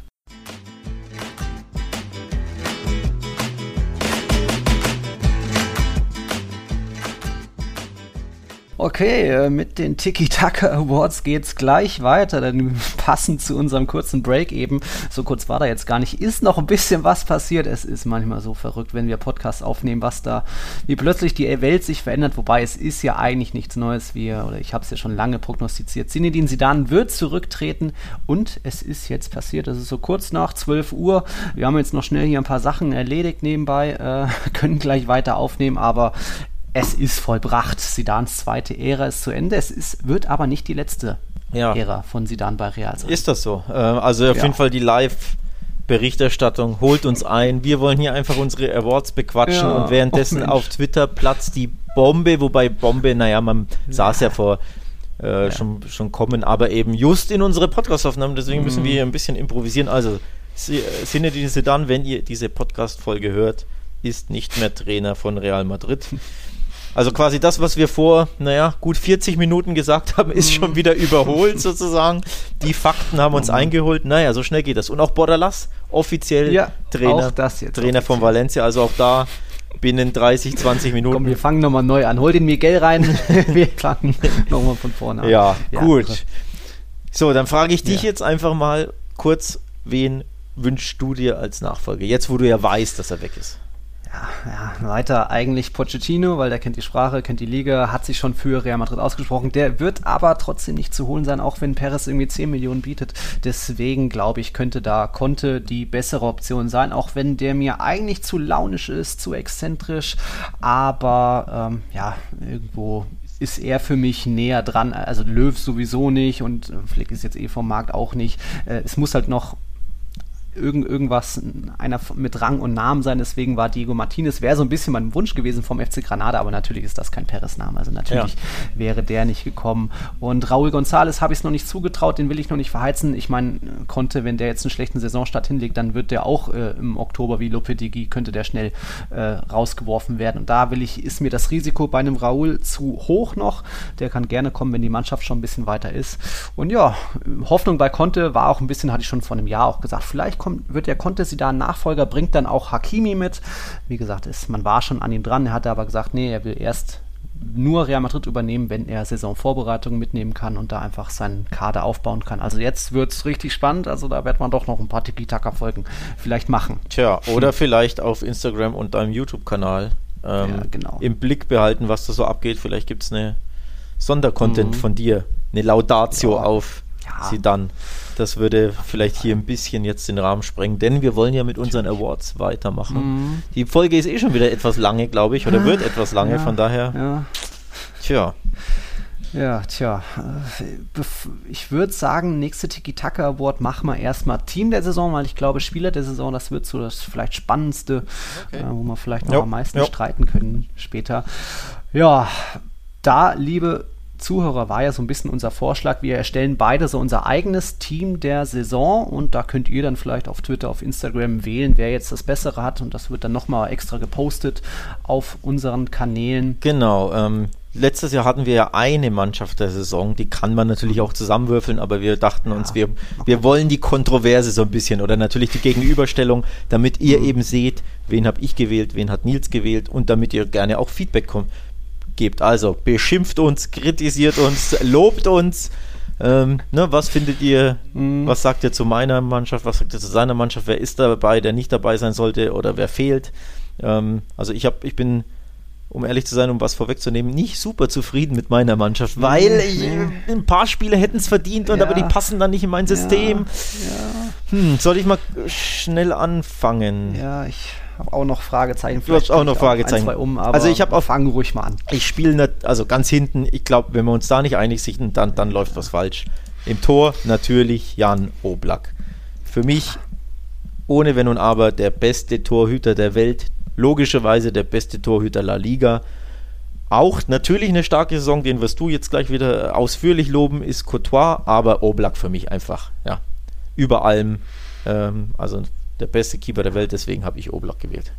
Er war noch mal eins drüber, ja. hat 18 Spiele von den 38 zu 0 gespielt, bei Couture waren es immerhin 17, aber äh, wie er auch Elfmeter dann noch rausgeguckt hat, gegen Elche Angst verbreitet und an den Pfosten. Oblak, ja, gehört schon ins Team der Saison, können Absolut. wir direkt weiter Machen wir eigentlich äh, Verteidigung, also genau. Schritt für System, Schritt? Ja, gut, erstmal System hat man ja zuletzt immer 3-4-3, das würde ich auch so beibehalten. Ich habe ich hab auch 3-4-3 gewählt, tatsächlich. Ja.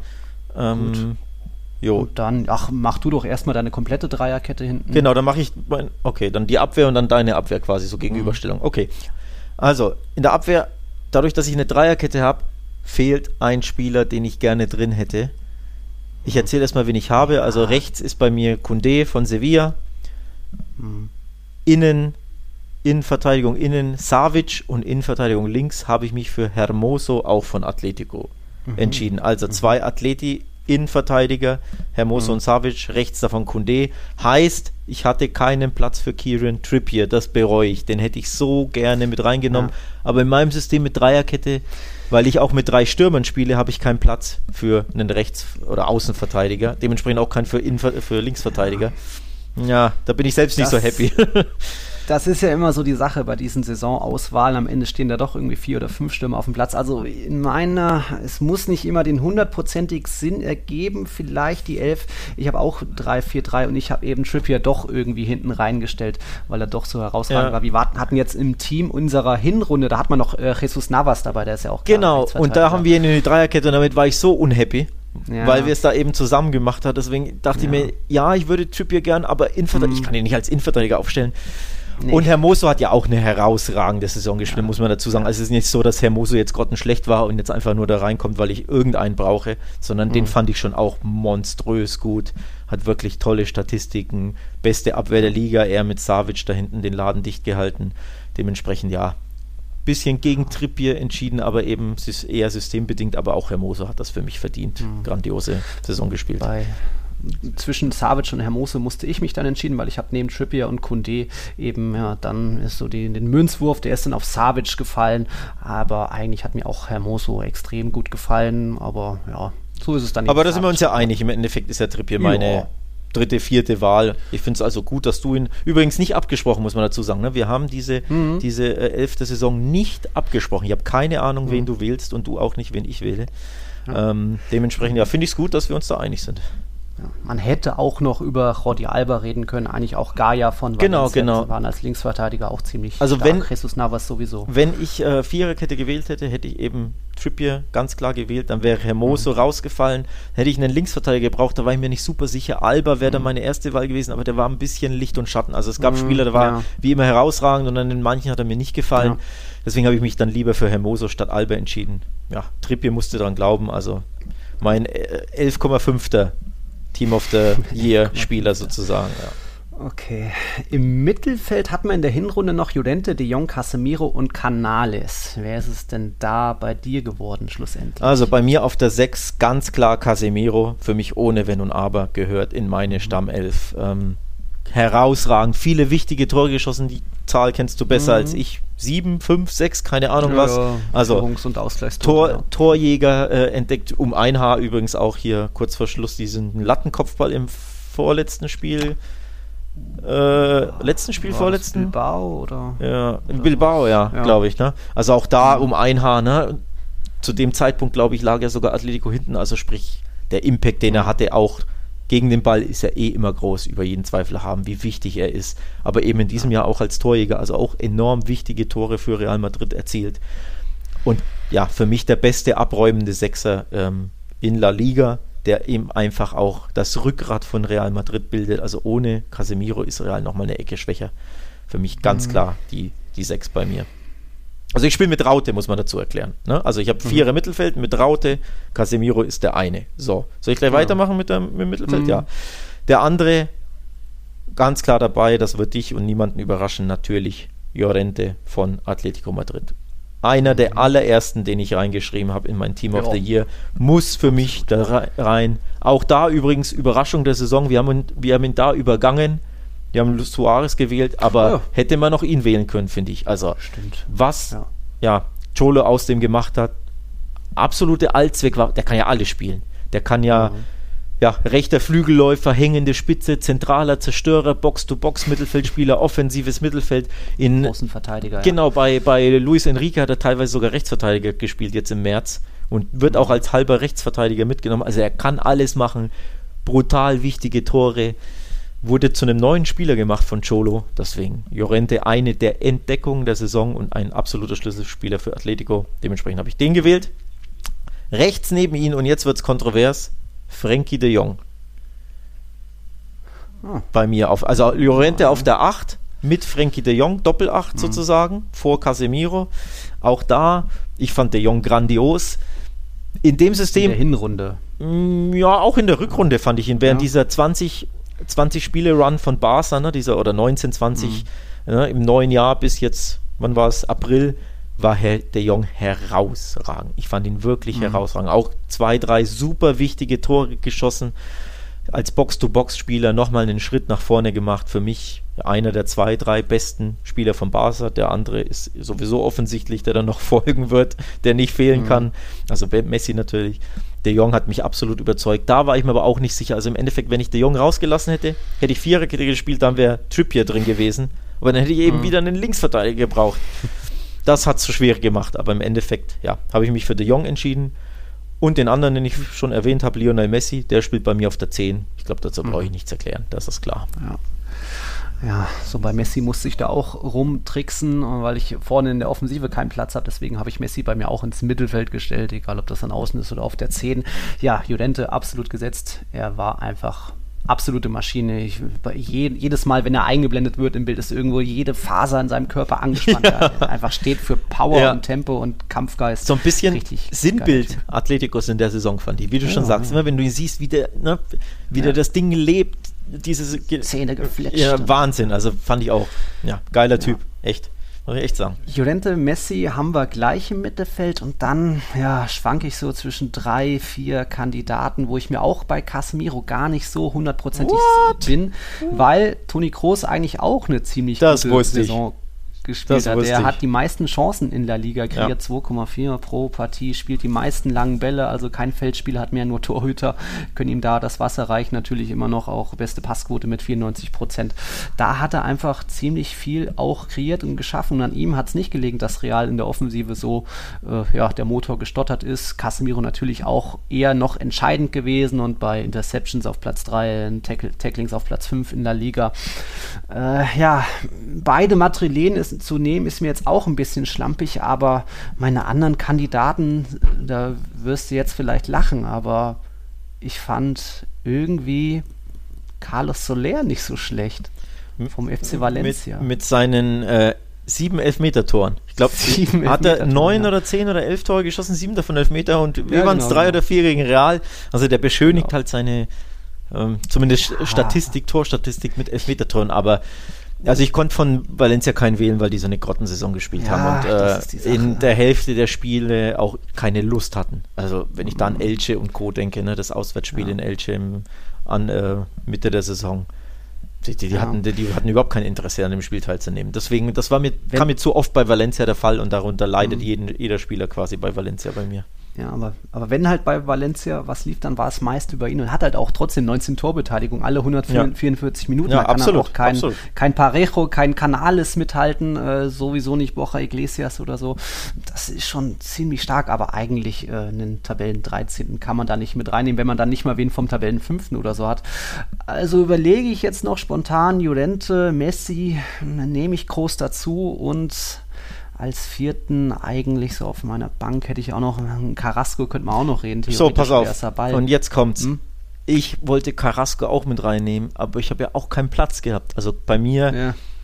die Spieler, die quasi auf der Bank sitzen, erste Einwechselspieler sind Trippier, Alba, Carrasco hätte ich auch sehr gern, aber mhm. auch er quasi fehlte in meiner Dreierkette, in meinem System mhm. mit einer Raute zum Opfer. Und tatsächlich konnte ich mich nicht entscheiden zwischen Groß und Modric. Auch die beiden finde ich, obwohl Real enttäuscht hat, mhm. aber die haben ihr Soll erfüllt. Also es lag nicht ja. an Groß und Modric, dass Real ja keinen Titel gewinnt und generell auch in vielen Spielen ziemlich laschen mhm. Fußball gespielt hat. Wir haben ja darüber gesprochen, ne? Retafe, Betis und Co. Da kam ja oft zu wenig von Real Madrid, aber es lag nicht an Groß und Modric. Problem bei mir war, beide kann ich nicht nehmen und ich konnte mich nicht entscheiden, wer besser war von den beiden. Ich fand beide, ja. beide herausragend. Bei Modric natürlich, der ist 35 und der spielt immer noch wie in der Blüte seines, seines äh, Lebens. Also hat mich auch positiv überrascht, Modric, dass er in so einem fortgeschrittenen Alter so tolle Leistung zeigt. Aber unterm Strich war mir auch das von Real ein bisschen zu wenig, deswegen mhm. haben es bei mir beide nicht geschafft. Obwohl es beide, also es gibt Argumente, wo man sagen kann, why not groß, ja. ne? Finde ich schon auch. Ja, ja, jetzt habe ich eben noch diesen vierten Platz frei. Ähm, aber auch Canales war dann in der Rückrunde nicht mehr ganz so präsent wie noch in der Hinrunde. Parejo hat ein gutes Jahr, erstes Jahr bei Villarreal, das war nicht so stark. Ich ja, während du überlegst, gehen wir zum Sturm. Ja, ja, ich glaube, mit, en mit Ende der Podcastaufnahme hoffentlich hast du es dann. Wenn nicht, äh, mhm. äh, ja, auf Social Media, wie gesagt, posten wir sowieso unsere Mannschaften, ja. äh, unsere Aufstellung. Dementsprechend, also Messi habe ich schon genannt, bei mir auf der 10 in der Raute Messi. Dementsprechend habe ich einen Dreiersturm. Mhm. Ganz klar gesetzt natürlich Luis Suarez. Ja, der Mann, mhm. also neben Llorente das und Oblak für mich die drei Gesichter quasi, die drei Erfolgsgaranten, Atletico, Suarez ja. mit den Toren, Llorente ja mit dem mit der Power und Oblak hinten ähm, beste Torhüter der Welt, dementsprechend Luis Suarez als Mittelstürmer. Außerdem als Stürmer Karim Benzema musste ich wählen, für mich eine grandiose Saison gespielt. Äh, 23 Tore geschossen und was waren es, acht oder neun Vorlagen, irgendwie sowas? Neun. Neun. neun. Also dementsprechend ne, über 30 Torbeteiligung, das ist schon auch klasse. Für mich sind Vorlagen tatsächlich auch immer ziemlich wichtig, dass ein Spieler da, ne, klar, Abstauber und so, immer schön und gut, Tore immer wichtig, aber ich mag es halt, wenn Spieler, also wenn Stürmer ne, auch eingebunden sind, auch ja. äh, Vorlagen liefern etc. Da hat Benzema für mich ja der Ein-Mann-Angriff, wenn man so möchte, von Real Madrid. Ja Deswegen Benzema bei mir in der Mannschaft und vielleicht für den einen oder anderen eine kleine Überraschung, Moreno von Villarreal. Den habe ich ah. rechts ähm, ja. im Sturm, weil wie gesagt, Messi ist bei mir auf der 10. Also auch Gerard Moreno mit 23 Toren herausragend. Und auch er hat, glaube ich, irgendwie 8, 9 Vorlagen, wenn ich mich nicht täusche. Also auch da wieder beim Thema nicht nur Tore, mhm. sondern wie gesagt auch Zusammenspiel in der Mannschaft. Super wichtig für den Angriff. Bester Torjäger, bester spanischer Torjäger. gibt es ja, glaube ich, auch immer so eine Prämie, ne? Ja, Wie- das Zara. Nee, hast du die Zara? Zamora? Zamora, Zara? Weiß ich jetzt gar nicht. Zamora ja, oder Zara, Ja. ja. Dementsprechend ja, Moreno, Benzema, Luis Suarez, meine drei Angreifer. Bei, genau die drei habe ich auch, ja. Oh, Äh, langweilig. Ist, ja, ich weiß, es ist super langweilig. Wo ist die Kontroverse? Hallo? ja, im Mittel muss ich doch noch irgendwie. Äh, bei Moreno ist besonders spannend, äh, ohne er ist, oder Villarreal ist von ihm noch abhängiger wahrscheinlich als Barca von Messi oder so. Er hat 50 Prozent an den Ligatoren war er beteiligt. Alle 89 Minuten kommt er zu einer Torbeteiligung. Also da den Schnitt hat nur Messi toppen können. Benzema steht bei 90, Suarez bei 105. Ähm, er war da schon auch sehr viel, hat auch Golassus gemacht mit seiner typischen Bewegung, Rücken zum Tor, irgendwie schnelle Drehung und dann direkt der Abschluss aus spitzen Winkel. Da ist schon äh, Moreno, war das eine ganz große, ganz große Saison für ihn. Ich freue mich, dass er nächstes Jahr Champions League spielen darf. Villarreal ist ja jetzt sicher gesetzt dabei als Europa League-Sieger. Schafft es für mich da auch eben ins Team der Saison. Das ist dann leider zum Leidwesen auch von Jago Aspas, der Ja. hat auch alle 106 Minuten eine Torbeteiligung äh, dabei gehabt, ist mit 13 Vorlagen der Assist-King in La Liga. Ja, tatsächlich Also auch bei mir. Mir tut es auch leid. Ich Mhm. habe ihn auch rauslassen müssen, weil Moreno für mich ein bisschen ja, entscheidender war. Auch die Hinrunde war halt brutal enttäuschend von Celta. Das spielt immer auch so ein bisschen mit einer Rolle. Klar kann man sagen, ja, das ist ja nicht Aspas Schuld. Logisch. Und Mhm. ich meine, er war auch verletzt zwischendurch. Bin mir nicht sicher, irgendwie zehn Spiele oder irgend sowas verpasst. Weiß Mhm. ich jetzt gerade gar nicht. Äh, Aber immer schwierig, ne, im Gesamtkontext. Irgendwo spielt ja der Erfolg der Mannschaft auch ein bisschen eine Rolle. Celta, ja, erst unter, unter Coudet so richtig aufgeblüht, davor waren sie enttäuschend. Darunter leidet ein bisschen Aspas, den ich sehr, sehr gerne mit reingenommen hätte, aber im Endeffekt mein 3B-Stürmer, ne? Also, ja, auf der Bank der erste Einwechselspieler für den Sturm sozusagen bei mir. Okay.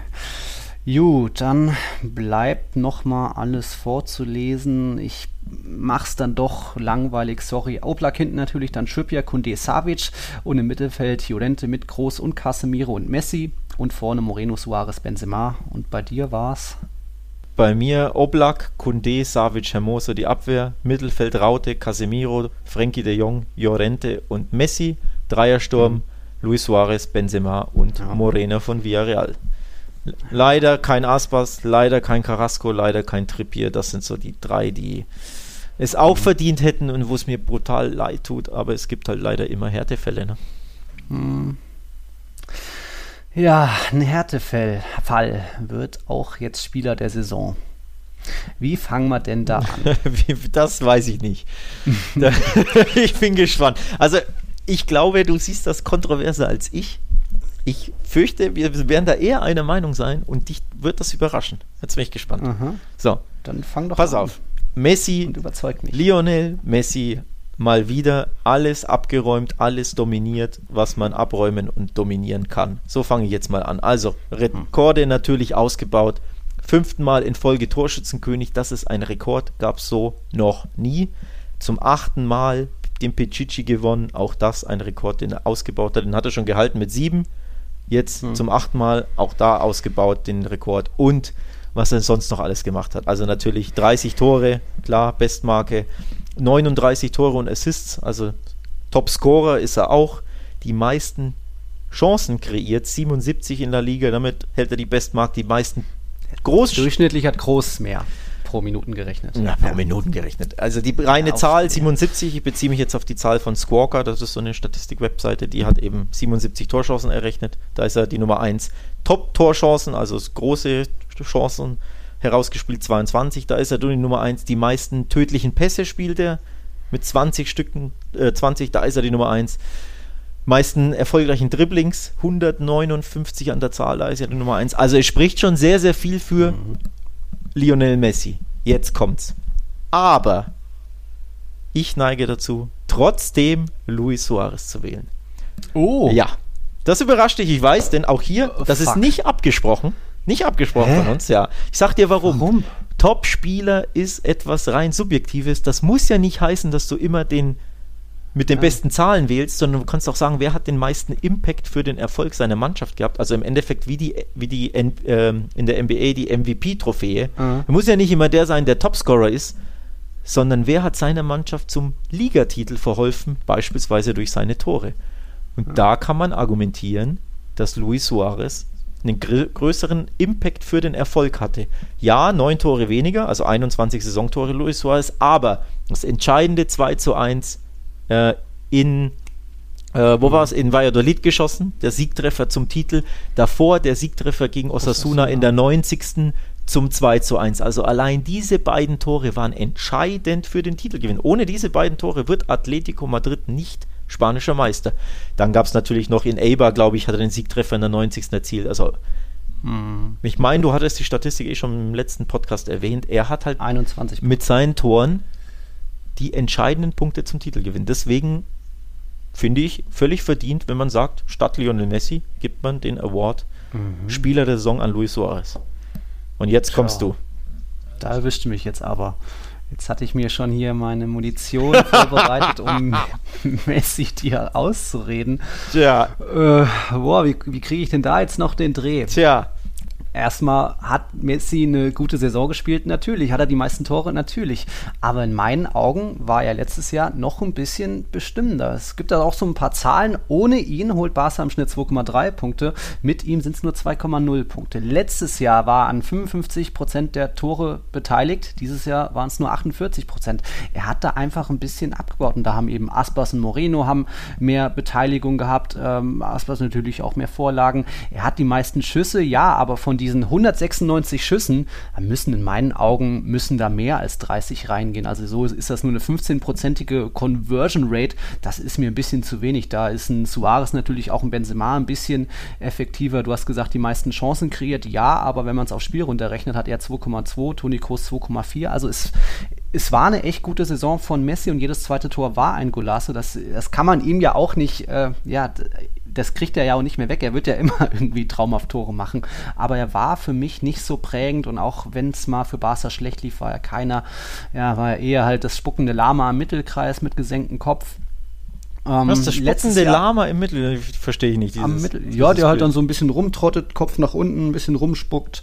Das oi, oi, oi. da, da oft, äh, liebe Barca-Fans, liebe Zuhörer, ja, das könnt ihr so nicht stehen lassen. Dann möchte ich bitte, dass ihr auf Social Media dem Kollegen ja. Kern Kontra gebt. Äh, ja. Klar, Mann. nee. Messi war in 14 Spielen entscheidend, wo er entweder Ausgleich oder Führung erzielt hat. Aber bei, bei 38 Spieltagen war mir das auch zu wenig. Also in 14 anderen Spielen war er gar nicht. In den anderen 10, die da noch übrig bleiben, hat er gefehlt oder Barca verloren. Also da war er mir jetzt auch nicht so präsent wie andere Akteure. Ja. Messi war gut, aber nicht der Beste. Übrigens in der Rückrunde 19 Tore, also im, im neuen Jahr. Ich meine 19 Tore oder 25 Tore. Irgendwie so. Also so im Endeffekt, hm. die Großzahl seiner Tore hat er erst im neuen Jahr geschossen. Dann hat er Vollgas hm. gegeben. Im, äh, wie gesagt, Anfang der Saison war er auch für mich wirklich enttäuschend. Kann man sagen, ja, wie viele Spiele sind es? Vielleicht waren es fünf, vielleicht waren es sieben, keine Ahnung. Irgendwo hm. natürlich subjektiv, aber im Endeffekt sagen wir mal einfach die ersten zehn Spieltage fand ich Messi. Bis zum Dezember fand ich ihn enttäuschend. Ähm, ja. Angesichts seiner Standards, die du an ihn einfach anlegen musst. Und das spielt bei mir auch so ein bisschen eine Rolle. Und natürlich Barca unterm Strich in La Liga ja trotzdem enttäuschend. Also nur Dritter, ja, mhm. das ist nicht prickelnd. Das letzte Mal, dass Barca Dritter war, war im Jahr 2007, meine ich. Also sprich 13, 14 Jahre her. Mhm. Dementsprechend ist ja. das schon im Kontext eine in den letzten Jahren oder 13 Jahren eine historisch schwache Saison, nur Dritter werden. Mhm. Enttäuschen natürlich auch die letzten fünf Spiele. Das spielt so alles bei mir eine Rolle und ja, also ich wähle tatsächlich, glaube ich, Luis Suarez, weil er entscheidend für den Titelgewinn war mit seinen Toren. Und deswegen für mhm. mich der Spieler der Saison Luis Suarez. Das heißt ja nicht, dass er der beste Spieler war, aber der entscheidendste Spieler. Ne? Mhm. Der MVP sozusagen der entscheidendste sicher. Und individuell ist natürlich Messi weiter der Beste. Da würde ich nur noch hinzufügen. Wir haben ja auch schon viel auf Twitter geschrieben. Nein, natürlich muss Messi Spieler des Jahres werden. Er hat ja auch seine, was waren zwei oder drei Freistöße reingemacht, aber auch eben von 30 und von fünf Elfmetern hat er auch nur zwei direkt verwandelt. Also es war eine echt gute Saison, aber für mich schwächer als letztes Jahr. Da habe ich schon zähneknirschend hinnehmen müssen, dass er da Spieler des Jahres das war, wo ich, auch Ramos, Benzema, Casorla gut waren. Ich erinnere ähm, mich, ja, ja. Ja, und dann, wer wäre dann jetzt mein Kandidat? Ähm, mein Spieler der Saison ist auch nicht Luis Was? Suarez, obwohl der okay. eben 21 Punkte. Jetzt ja. bin ich überrascht. Jetzt hast du mich überrascht. Siehst du, ich habe dich überrascht und du mich. Da hätte ich ja? nicht gedacht. Ich hätte gedacht, du wählst auf jeden Fall Suarez, weil du es ja schon angedeutet hast am, am Montag Ja. im Podcast, dass du mir Messi ausreden willst, weil du denkst, Ja. dass ich ihn wähle. Und deswegen dachte ich mir, okay, dann wird er natürlich Suarez wählen. Ja. Aber nee, oder was? Jetzt kommt. Jetzt Ich weiß, noch, aber ich weiß- Äh, Raul Guti von Nein, Elche. ich weiß, wen du willst. Es ist ein Atletico-Spieler, korrekt? ja, Und er hatte, und er hatte früher ein weißes Trikot an, korrekt? Ja. Ja, Mario Hermoso. Oder Saul Niguez. Oder gibt es ja noch ein paar. Morata ist gewechselt. Mein Favorit ist der, der für hundertprozentige Konstanz steht. Messi hat natürlich die me- meisten Pässe im letzten Drittel, weil er nur da vorne rumsteht. Suarez hat, äh, braucht nur seine drei, vier, fünf Sprints pro Spiel, um irgendwie das Tor zu machen, weil, weil er sonst eher ausgeschlossen ist aus dem System. Aber in meinen Augen einer, der mit nach hinten geht, Kilometer schrubbt, immer angespannt ist, sich wirklich nicht nur in die, Zweikämp die Luftzweikämpfe im gegnerischen Strafraum schmeißt, um irgendwie einen Kopfball zu machen, sondern einfach überall diese 100% gibt. Ähm, Box to Box ist. Er ist auch der einzige Spieler im Gegensatz jetzt zu Messi und Suarez, der mal nicht vier Spiele ohne Tor blieb. Die hatten da eher mal eine Lücke im Kalender und eben Marcos Llorente hatte das eben nicht. Er ist der torgefährlichste Mittelfeldspieler in der Liga, hat mehr Scorerpunkte als Griezmann und Enesiri und darf nicht mal Elfmeter oder Freistöße schießen äh, und dann eben auch eine bessere Conversion Rate als Messi, der nur 15% hat. Messis Saison war gut, Luis Suarez war absolute Weltklasse wieder. Er hat es allen bewiesen, deswegen ist er für mich da die Überraschung der Saison. Aber aus Teamsicht, Leistung, immer Vollgas geben, immer da sein und dann eben auch zu überraschend aus, aus Scorerpunktesicht. Markus Llorente ist für mich das prägendste Gesicht in dieser Saison, weil der einfach für Power steht, für Einsatz, für Gas geben, für auch Spaß und wie gesagt, zwölf Tore, elf Ja, Vorlagen. ich wollte gerade sagen, 12 und 11 ist schon auch brutal. Also Double Figures ähm, macht immer Eindruck. Iago Aspas ja auch Double Figures. Ähm, das ist schon, schon grandios, ja. Überrascht mich dann doch nicht im Nachhinein. Also ich habe schon, Mhm. weil wer diesen Podcast jede Woche verfolgt und ich bin ja Teil davon, deswegen muss ich es ja tun, kriege ich es ja mit. Du hast schon einen Softspot für Jorente, ne? Für deinen Madridista Ja, da, deinen äh, umgezogenen, Ja. gewechselten, dem trauerst du nach. Ja. Deswegen im Nachhinein überrascht es mich trotzdem nicht. Ich hätte aber gedacht, du willst Suarez, Hm. weil er ja einfach im, ja, die entscheidenden Tore geschossen hat. Ja, also mir tut es ein bisschen leid für Messi. Äh, ich ich habe das Gefühl, ich werde mir den Zorn der Barca-Fans äh, auf mich ziehen, wenn ich hier nicht, Mhm. wenn ich hier nicht Messi wähle. Ich glaube, ich verschweige das auf Social Media lieber. Team der, Ob das ich, ich, post, versteckt bleibt. ich post nur Team der Saison und hoffe, dass das andere niemand mitbekommt. Ob das lange versteckt bleibt, Ja. das wage ich mal zu bezweifeln, Ja. wenn wir da unsere Grafiken raushauen. Aber gut, dann gab es ein paar Überraschungen für euch, liebe Zuhörer. Suarez und Llorente, unsere Spieler der Saison. Das wird man auch wie das Team der Saison noch ein bisschen irgendwie raushauen. Dann könnt ihr da abstimmen und wählen, wer jetzt wirklich für euch war. Oder am Ende wird es Ja. dann doch Also äh, so. Kritik bitte gerne an Nils richten, an mich nicht. Bitte, Zumindest äh, wem Team der Saison klar, aber äh, Mhm. Spieler der Saison, äh, da, da lasse ich keine Kommentare zu. Bei Twitter kann man das ja einstellen, glaube ich. Ne? genau. Das blende ich aus. Sich erstmal offline gehen, ja. Äh, gut, dann was haben wir noch? Eigentlich unsere Kategorien von den Tiki Taka Awards sind alle abgefrühstückt. Ich würde sagen, wir haben es geschafft. Ne? Eigentlich. Wow, ja. Riecht schon wieder nach Rekordfolge. Äh, man muss natürlich noch sagen, die neue Saison, sie wird so wohl am 13. August rum beginnen. Also sind jetzt noch so dann zweieinhalb Monate. Da werdet ihr bis dahin natürlich noch oft was von uns, von Tiki Taka hören. Auch wegen EM, auch wegen Sidan, Kuman. Mal gucken, ob jetzt wirklich Conte kommt oder wer anders und was sonst noch in der Liga passiert, wenn Mbappé endlich bei Real unterschreibt. Wahrscheinlich nie. Also, es wird ein paar Folgen geben, noch von uns auch zur EM. Auch dann jetzt im Juni noch eine neue Sonderfolge. Da haben wir schon wieder ein paar Fragen und wir überlegen uns da auch noch ein cooles Quiz oder so, mit, wo ihr mitraten könnt. Aber dann eben nur für Patreons. Ähm, ja, was hast du noch?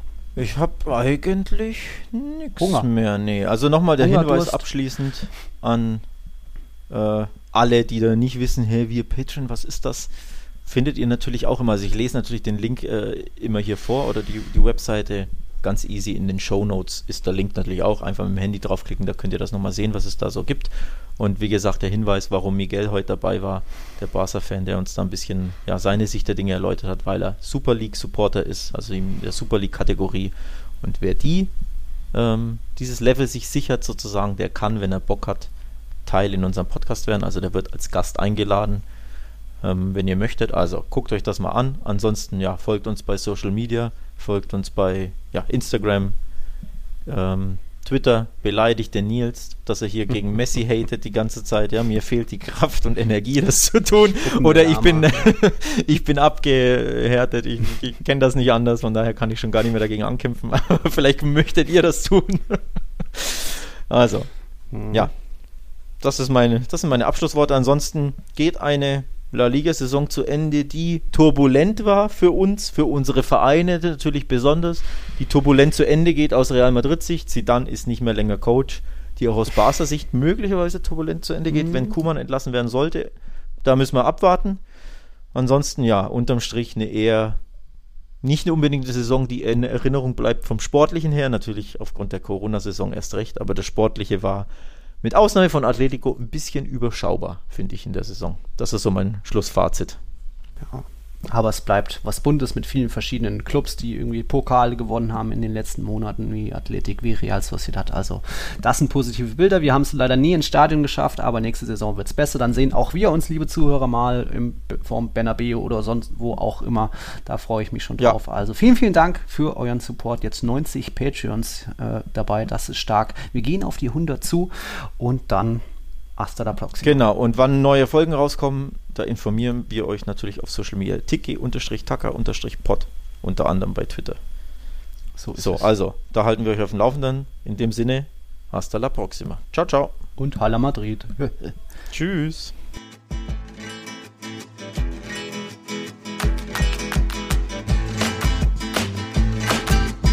Tiki Taka, der La Liga Podcast mit Nils Kern von Real Total und Alex Troika von Barca Welt.